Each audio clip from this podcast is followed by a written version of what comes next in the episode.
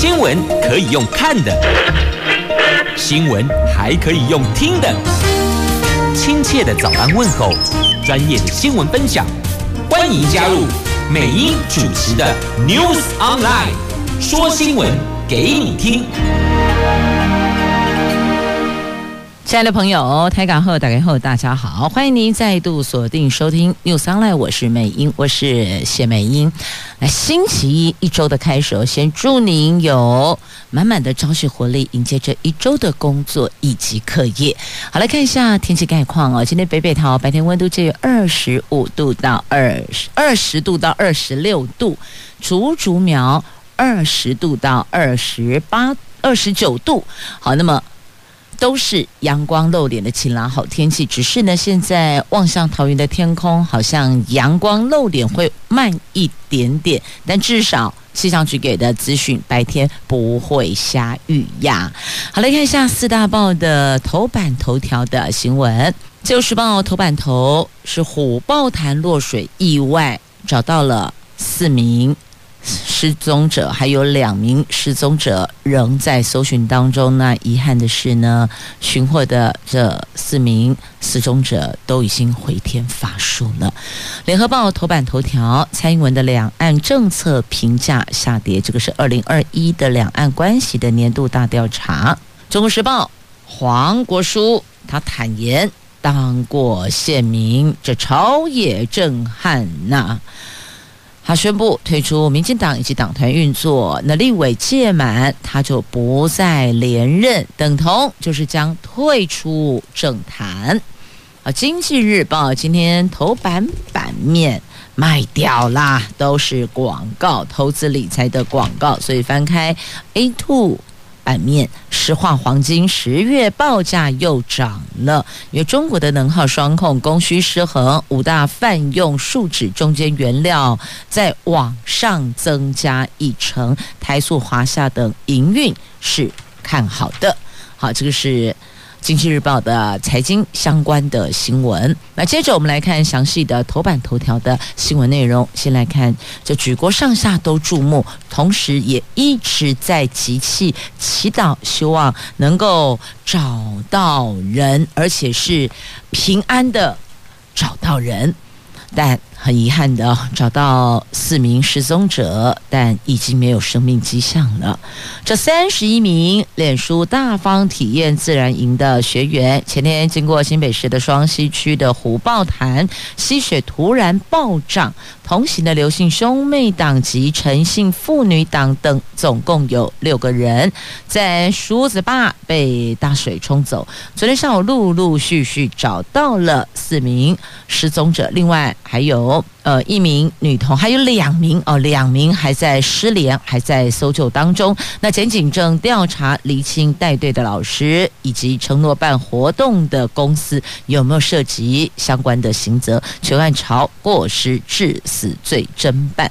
那带队的苏老师说，当时体验营正从溪水的一端走梳子坝，要到另外一端。包括他在内的九大三小，就等于是十二个人都已经走到对面了。突然之间，溪水就瞬间暴涨，当中有七个人惨遭冲走，还没有踏上石阶的人逃过一劫了。那被冲走的九岁女童抓到岸边的树枝，攀爬上岸逃过一劫。搜救人员漏夜搜寻失踪的六个人，但整个晚上拢吹波，一直到昨天上午，陆陆续续的发现了其中四个人，包括了一名带队的老师，还有呃两名带队的老师，还有两名学童。但是呢，四个人都在到院前。已经没有生命迹象了。那其中，其中一名这个带队的家长，应该讲家长，因为是两个老师、两个大人、两个小孩。那其中呢，这带其中一名这十五岁的这个女童跟男童，那都还在搜救当中哦。那承办活动的公司呢，据了解，检警传唤了包含负责人等股东。都在内，要到警局做说明。四个人都深感愧疚，宣称有拿到学费帮学员们保险，但现在家长要的不是保险理赔呀，要的是孩子能够平安的回来呀。所以这件事情，我们来探究的是，到底什么样的天后状况是不宜到山上进行相关的山区的活动的哦？这天气不好还硬要出团，虽然台风远离，但是我们都知道，这台风的外围环流所带来的那个水汽跟风向，那个才是最严重、影响最大的。所以，到底谁在管？这样子的一个体验公司，它是否合法？那么在脸书招团就揪团了，招生揪团，陷入了三不管。所以这个事情发生。相关单位也要同步去厘清，那到底这个管辖归谁？谁来做第一线的控管，让民众能够安心的参与活动？那第二个就是什么样的一个天候状况是不可以进行山区跟海边的活动？这也要确认清楚。虽然台风过了，但是就诚如刚刚美英说的，外围环流带来的影响，那个才是恐怖的所在。所以我们要怎么样律定清楚？豪大雨。大雨还是多少级的阵风、强风，在哪些区块的活动都是要被禁止的。就即便是有承办活动的公司，你都已经规划妥当了，但千万不要跟。自然界去抗驳，那么我们就调整日期，改期再举行，这个也是可以的嘛。那这一家主办公司，它不是补习班，也不是旅行团，那营业跨足了二十八项，所以等于是它的公司的营业项目有二十八种。那登记地大楼并没有公司的名字，这就很奇怪了。这公司不管设在哪里，你想起呗，你写的扛棒，你写的招牌嘛是丢爱物啊，可是它这都。都没有喂，那营队学费是一千六百元，所以有人质，还有民意代表质疑哦，那领队是不是有专业证照？那现在重点去追领队专业证照，这个可能是后端要再去做检视，或是以后有关单位在控管、在管理的时候要去确认认知的，亦或者呢是提供给其他的家长，在日后选择相关活动的时候，我们要去了解的。但现在当下。第一个救人，第二个同步的去厘清责任的归属，那还有也要预请大家在这个部分，让每一位家长都一样哦，在替孩子规划一些活动的时候，我们同步要去注意天气的变化。如果天气不太对劲，状况不太好，千万不要勉强出团。这个是家长也要为孩子们来严格关的。那所有经营相关活动的公司也同样的哦，不要跟天气，不要跟自然环境来抗衡。继续，我们来看《联合报》的头版头条的新闻，这是两岸的关系年度大调查，那显示蔡总统的两岸政策评价下跌了。由《联合报》。两岸关系年度大调查显示，民众持续的认为两岸的军事、政治跟外交关系偏向敌对，经贸还有民间社会互动则相对是比较和缓的。对于蔡总统处理两岸关系的表现，今年调查评价逆转，满意比率降到四成，不满意的比率则增加到四成八。那么，联合报从九十九年开始规划了两岸关系年度大调查，每年定期的追踪台湾民众对于两岸关系的看法。调查是以两岸敌友量表。敌就是敌对的敌，友是朋友的友。两岸敌友量表，请民众针对两岸的政治、军事、外交、经贸还有社会这五大面向进行全面的评估。调查以一到十分为范围。那这份调查显示，民众。有百分之四十八受访者不挺蔡英文的两岸政策，有百分之四十是满意的。那这个逆转去年的好评，那么有百分之五十五认为军事紧张有创下新高，但是你说两岸开战的可能是低的。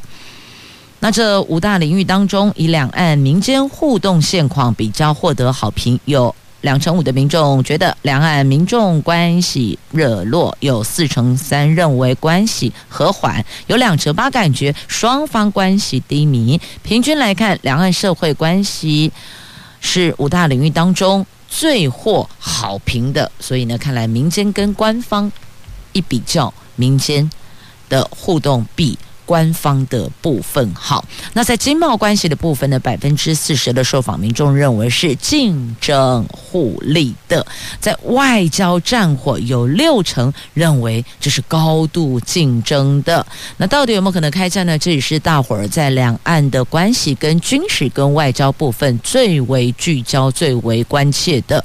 那两岸的开战的可能评分是和去年。相当相同的，那都是认为开战的可能性是低的。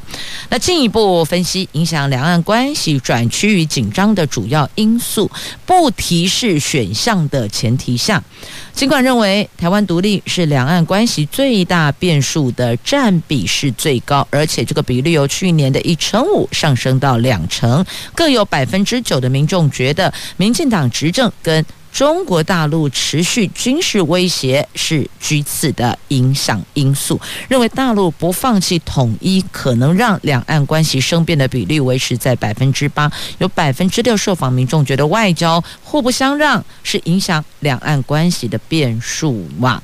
那对于蔡总统，在处理两岸关系的表现上，去年以好评居多，有四成八满意，有四成不满意。可是今年调查却评价逆转，满意比率降到四成，不满意比率则增加到四成八，所以有点像什么？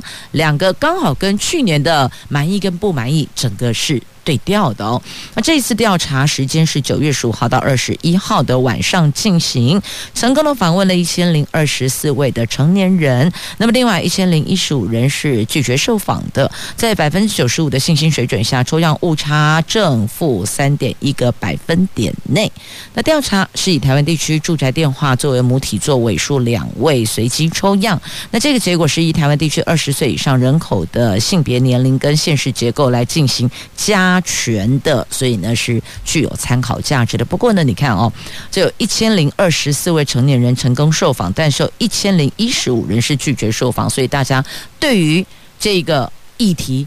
还是比较敏感的哦。那其实这个如果是不记名的，但是因为你是打电话到家里来，所以你势必知道哇洗虾米郎啊，我是哪一家哪一户啊，所以其实心里还是会有一些顾虑跟忐忑的。那如果未来假设我们可能改以纸本的方式，亦或者譬如说在网络上，不过网络也有 IP 位置的问题啦，所以要怎么样让民众知道说这是完全不记名，我也不知道你是谁，那你在。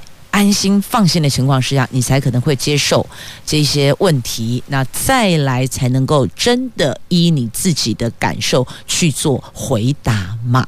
好，这个是在今天联合报的头版版面的话题哦。翻开那页的 A 三跟 A 四的整个版面，都在做这一次的民调的相关的内容的检视了，把问题也拉出来。那当然呢，也会把这个可能我们。能够应应的方式也列出来。继续，我们来看的是中时的头版头条的详细新闻内容。这真的是朝野震撼哦！立委黄国书坦言，他曾经当过县民。他说，这些立委坐满就不再连任，等同他要退出政坛，也退出民进党以及党团的运作了。这民进党立委黄国书。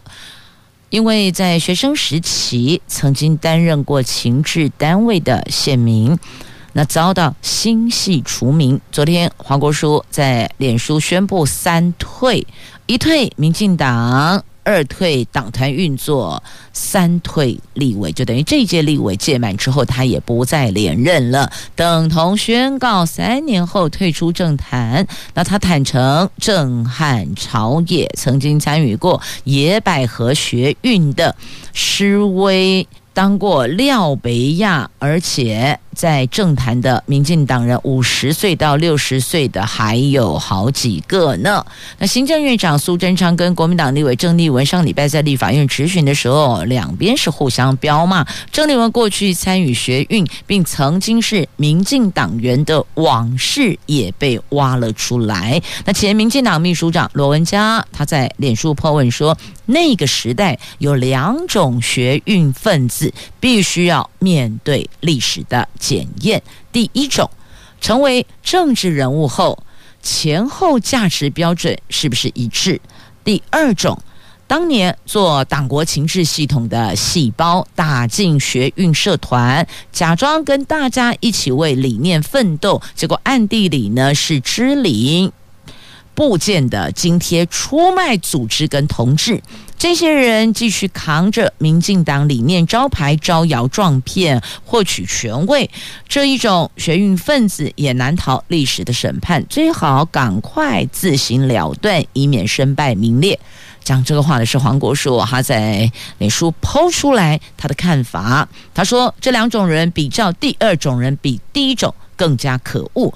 第一种是他成为了。政治人物后，他前后价值标准不一致嘛？那第二种就是出卖同志，成为情治系统的细胞。他这个 Po 文一出，立刻引起。政治效应，有媒体爆料，黄国书就是当年党国情治细胞之一，而且新系几个月前已经把他从派系除名了，原因就是新系大佬从政治档案推敲出黄国书当年就是被派去监控他的，新系开会决议把他除名，不会继续提名他参选立委呀。然后黄国书回忆，当年他是遭受胁迫。才协助征搜的。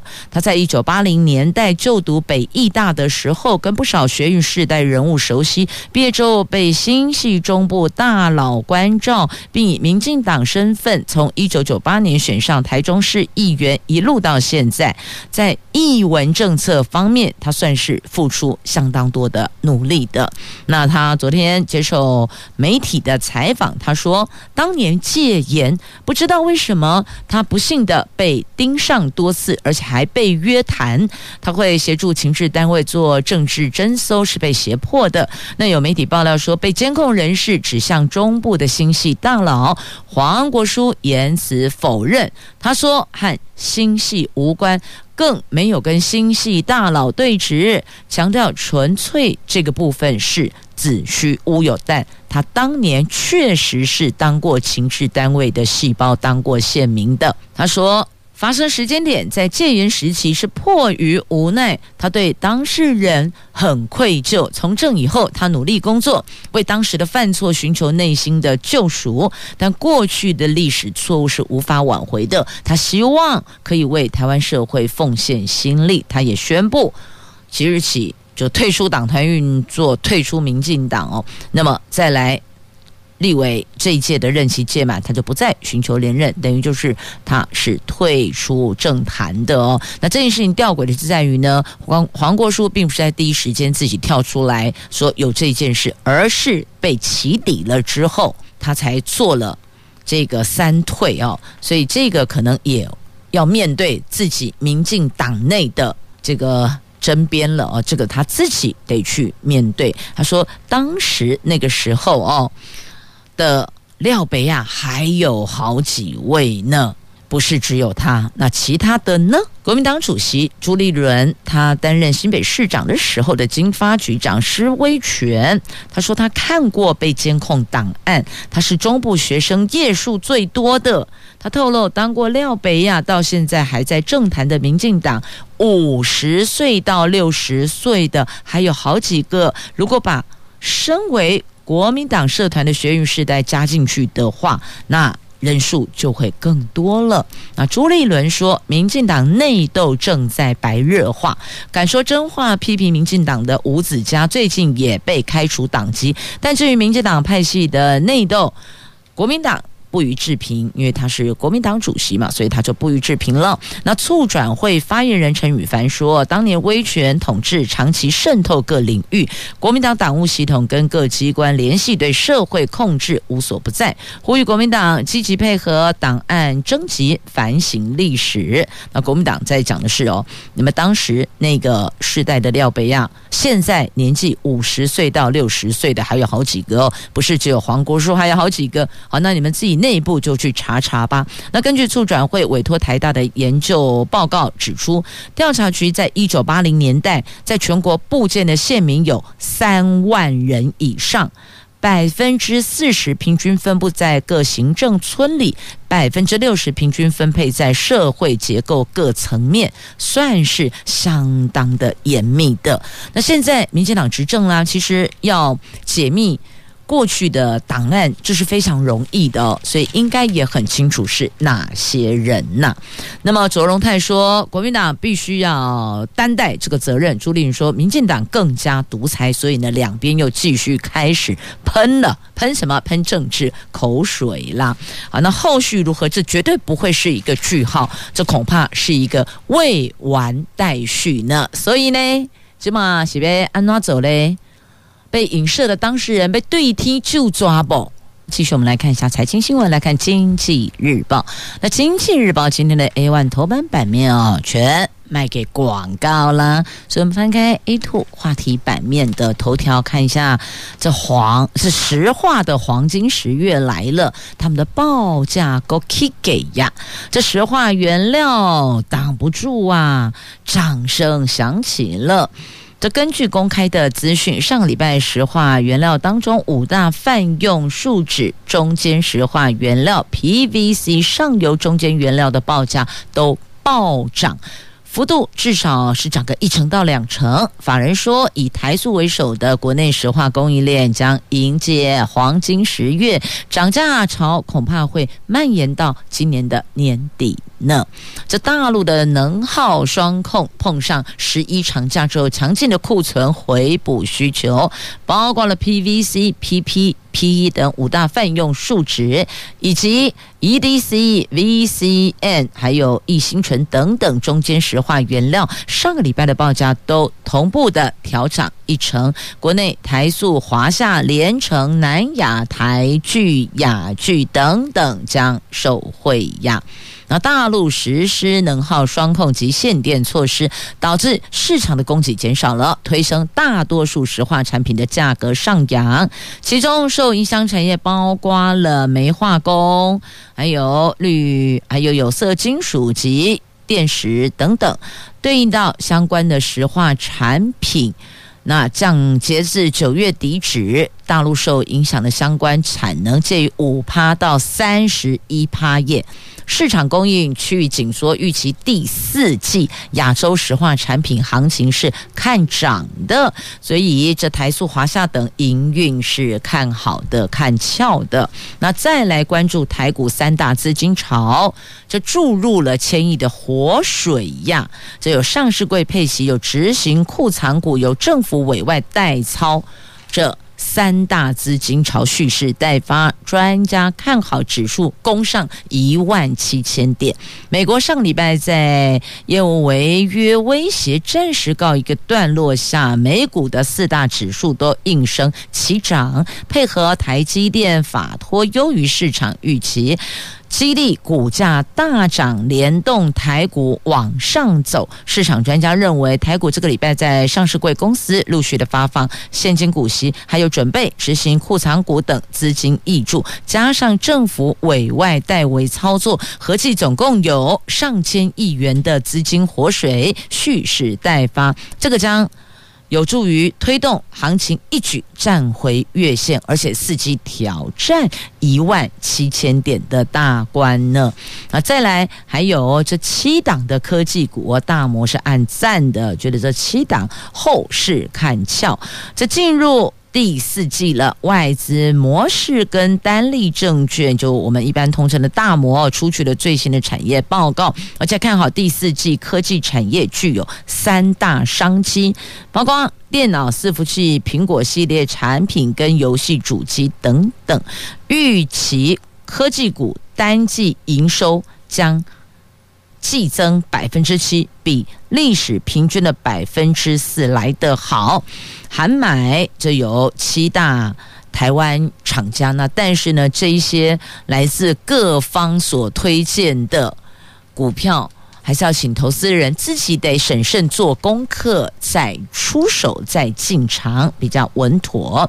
那上个礼拜五，台湾股市虽然一举收复了五号、十号，就是这个均线等短期均线反压，市场气氛转好，但多位操盘人都认为，景气、资金、筹码、技术面将是台湾股市短中线的四大关键哦，就是景气面、资金、还有筹码跟技术。好，提供您这是参考的财经的相关新闻，在今天《经济日报》有报道。那再来，大家最关心的护国神山台积电的营运一路畅旺到明年的第一季呢？台积电高阶制程需求非常的强大，在苹果持续扩大自行研发的 M 系列晶片投资投片量，还有 AI 晶片多元应用的挹注下，那继我们今年第四季的营收挑战季增三趴以上，那继续的写单，继续的写下了新纪录之后，明年的第一季也将突破传统的淡季的束缚，缴出单季营收季增个位数百分比的好成绩，朝向连续七季创下新高的纪录迈进呢。所以，这是目前看来的台积电的营运会一路从今年望到明年的第一季呢。那再来，华硕跟维新第四季也是挺带力的。那比特币重返六万美元的大关，也推升板卡需求，技嘉、汉讯也都跟着受惠呢。好，这个是有关财经的新闻。继续，我们来关注疫苗的部分。这十一月有机会可以开放 AZ 混打莫德纳或者是 BNT 哟。为了要提高疫苗的保护力，有不少学者专家呼吁疫苗混打。卫福部长陈时中昨天说，这有机会。在十一月开始大规模混打，单手政论名嘴跟专家引述的资料未必具有可行性，还必须要去。疫苗专家咨询小组研究讨论呢。那同时呢，指挥中心昨天宣布了，从明天开始，就是十月十九号到十一月一号这段时间，全国仍然维持二级防治警戒。明天起，民众在户外运动或是室内、室外拍照的时候，可以不必戴口罩，但是你还是得随身携带口罩。只是说，您在进行运动的时候，户外哟。那么拍照的时候可以把口罩剥掉了。那陈时中说，国内已经开放 AZ 跟莫德纳疫苗的适度的混打，符合条件者第一季接种 AZ，第二季可以改莫德纳或是 BNT。那至于是否能够在国内大规模的混打，这个要取决于疫苗进货的情形。专家们也都在讨论，有可能十一月开放呢。那截至昨天为止，国内还有三十六万七千位莫德纳的铁粉还没接种。陈时中说，近期还会有莫德纳疫苗到货，可开放一定数量给还在等待第一剂的莫粉啊。所以你看，这个苦等莫德纳真的有够辛苦的哦。很多人前面一看苗头不对，就莫等待啊，我们不等莫杯杯的，就转 AZ。那第二剂都打完了。还在苦等莫德纳的墨粉第一剂都还不知道在哪里呢。那现在十一月，据说有机会可以考虑混打。那一般我们大概听闻哦，接种过疫苗的大部分是说，AZ 第一剂副作用比较强，第二剂稍微好。好一些啊，有的人是甚至没有什么感觉了，但至少比第一剂来的那个身体不舒服的感觉比较舒缓嘛。那么在这个莫德纳的部分是第一季几乎没什么感觉，但是呢，第二季很震撼啊。所以说，如果你第一季打了 AZ，然后 AZ 的那个副作用很强烈，您承受了，那第二季打莫德纳，那莫德纳的震撼你也得接住。所以，如果第一季 AZ，第二季莫德纳，那两季都辛苦了。不过现在还仅止于指挥中心说有望，有望就有机会可以开放。但现在并还没有说可以这么做哦，还是要再讨论的。再来看一下我们最新的疫情哦。昨天本土新增加零，新增一例境外移入。指挥中心昨天有条件的松绑户外戴口罩的规定，强调民众如果有症状，而且无法和不特定对象保持社交距离的时候，那请你务必要戴口罩。其余时刻外出还是得全程都得佩戴口罩。那么至于拍照的部分的原因是在于。进入毕业照的热季，有不少学生拍毕业照还被要求戴口罩，他们说这样实在很可惜耶。所以开放室内外拍照的时候，无论是个人或是团体都可以不戴口罩。那另外呢，室外运动，无论是公园或河滨等等，没有场地限制喽，只要能够和不特定对象保持社交距离，你就可以把口罩取下来，休息的时候再佩戴。就可以啦。好，那这个是有关戴口罩的部分哦。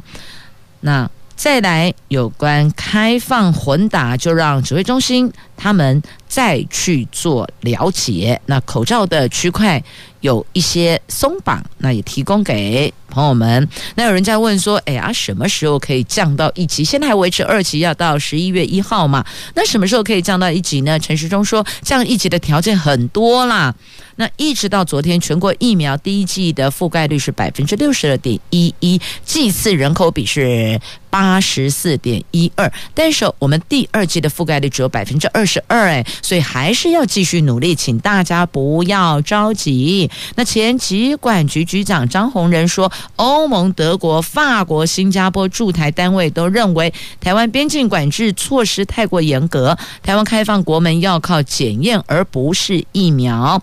那这一位前疾管局的局长，现在就疾管署啊，已经疾管局局长啊，张宏仁说，他也提出了一二三木头人开放国门方案，也就是是呢，双采阴。就可以入境，入境后每三天验一次 PCR，最后则是连续侦测一定天数，譬如说七天，那就不需要检验了。但是呢，陈时中回应说，台湾疫苗打的比人家还要少，现在抵抗力比其他国家都还来的相对是弱的。他同意疫苗不是唯一武器，而是要多重保护，但还是要提高疫苗的覆盖率，再来。提边境开放的问题，所以其实说来说去，他们就觉得说我们的边境管制太严格了，希望我们在边境管制的部分能够松绑。但你知道吗？台湾最怕这疫情梦魇呐，所以这成了我们台湾最大的公卫危机呀。所以这个部分的松绑可能还要再看看，但至少口罩的部分有听到我们的声音了。好，我们继续来关注话题。中时头版下方哦，有国民党立委质疑，民进党开巧门让政治力进入军中，为什么呢？为什么会有这样的质疑呢？因为有人提修法说呢，文职。可以担任军校的校长，民进党立委蔡适应等有二十二个人提案修改军事教育条例第八条的条文，要求现行的各级军校的校长、副校长跟教育长，比照教育人员任用条例改用文职。那对此，军方官员明确表达反对。他说：“美国西点军校也都是请军事将领担任校长。”国民党立委陈以信则质疑，民进党是为了要大开巧门，让政治力进入军事院校，所以才会说：“哦，我们来修法，文职可以任军校校长。”那蔡适应的提案说呢，有建议军事教育条例部分军事学校得授予学位，这是我国教育体系的一环。那尽管。条例第八条赋予国防部聘用文职人员担任校长、副校长、教育长、法员，但国防部长期只有聘用军职人员担任，不仅没有纳入民间专业教育人士，许多人的背景跟民间学校有所落差。那这些职位担任人员背景考量应该更为审慎，来符合各界对人才培训的期待，而且能够达到精进军事教育的目标啊。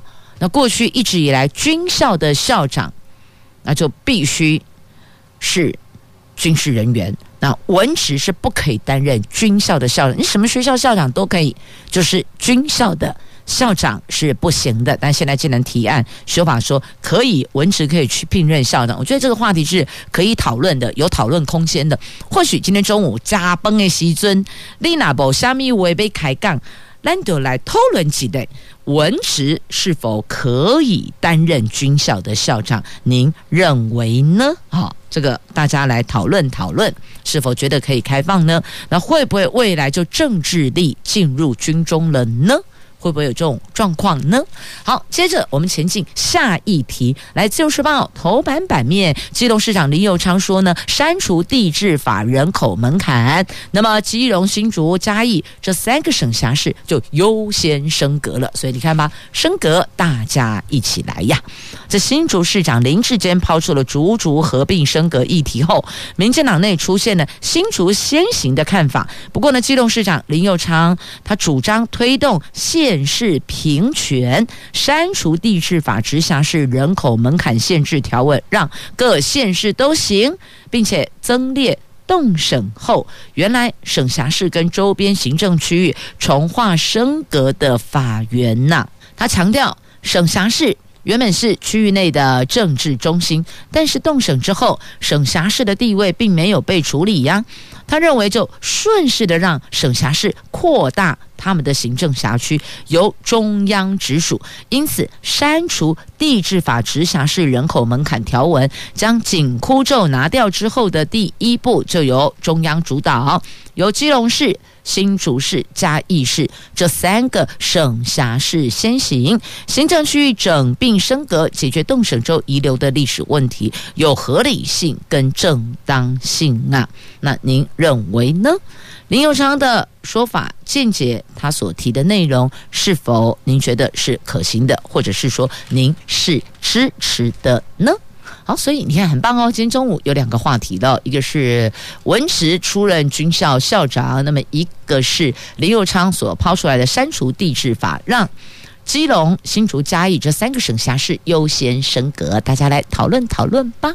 今天中午就不要再八卦聊是非了，我们来谈谈正经的议题吧。继续，我们来看《自由时报》头版版面的新闻，来看一下这三个都是比赛呢。来看谢淑薇重返女双球后啊！昨天她在印第安全网赛传回捷报，跟比利时搭档梅滕斯稳扎稳打的击败了俄国库德梅托娃的台比联军，继七月温布顿大满贯后，真是拿下了本季第二座冠军呢！他们两个人共享换算台币一千一百七十三万的奖金。那谢淑薇拜生涯第三度在这项职业千分等级大赛攻顶所四，他重返了双打世界球后的宝座，并和战友获得了十一月年终总决赛女双的门票哇！那 Twitter。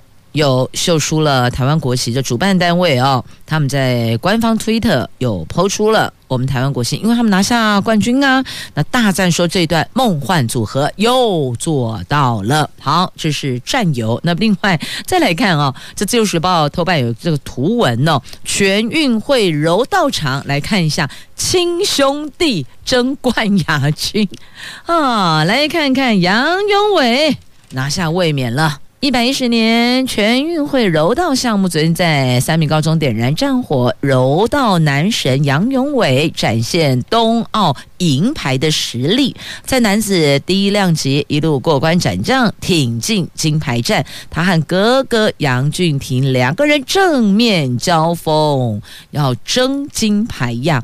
两个人缠斗到黄金得分制，最后。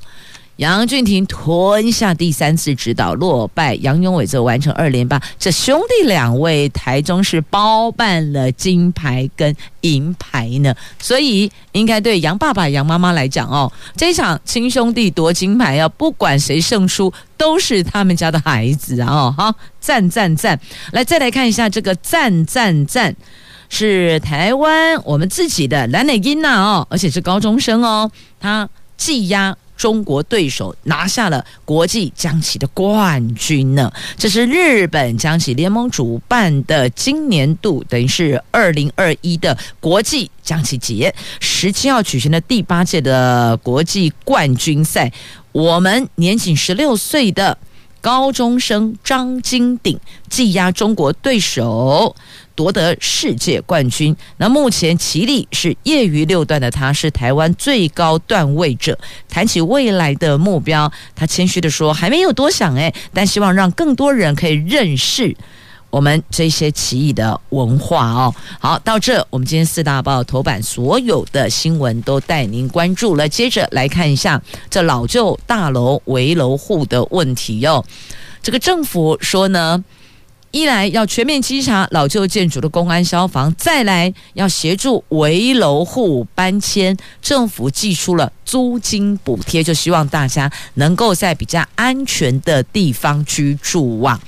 那么妥善照顾弱势民众，要启动管理工作，尽速的推动公办都更。那现在公办都更或者是其他的这个重化或是危老建筑的问题哟，现只要是有。一户住户他有不同的意见，就要充分的尊重。所以呢，在这个部分的时程上，可能还有讨论的空间呢。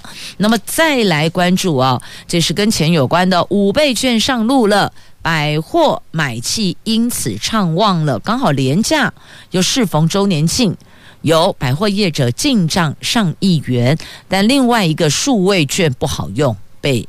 批评了，然后他们说实体券比较好用啊，好，就要看个人的消费习惯。有人消费习惯来讲呢，数位券是比较好用，因为好康加码多。但对有些人来讲哦，实体券可能比较实用啊。所以每一个人的需求不一样。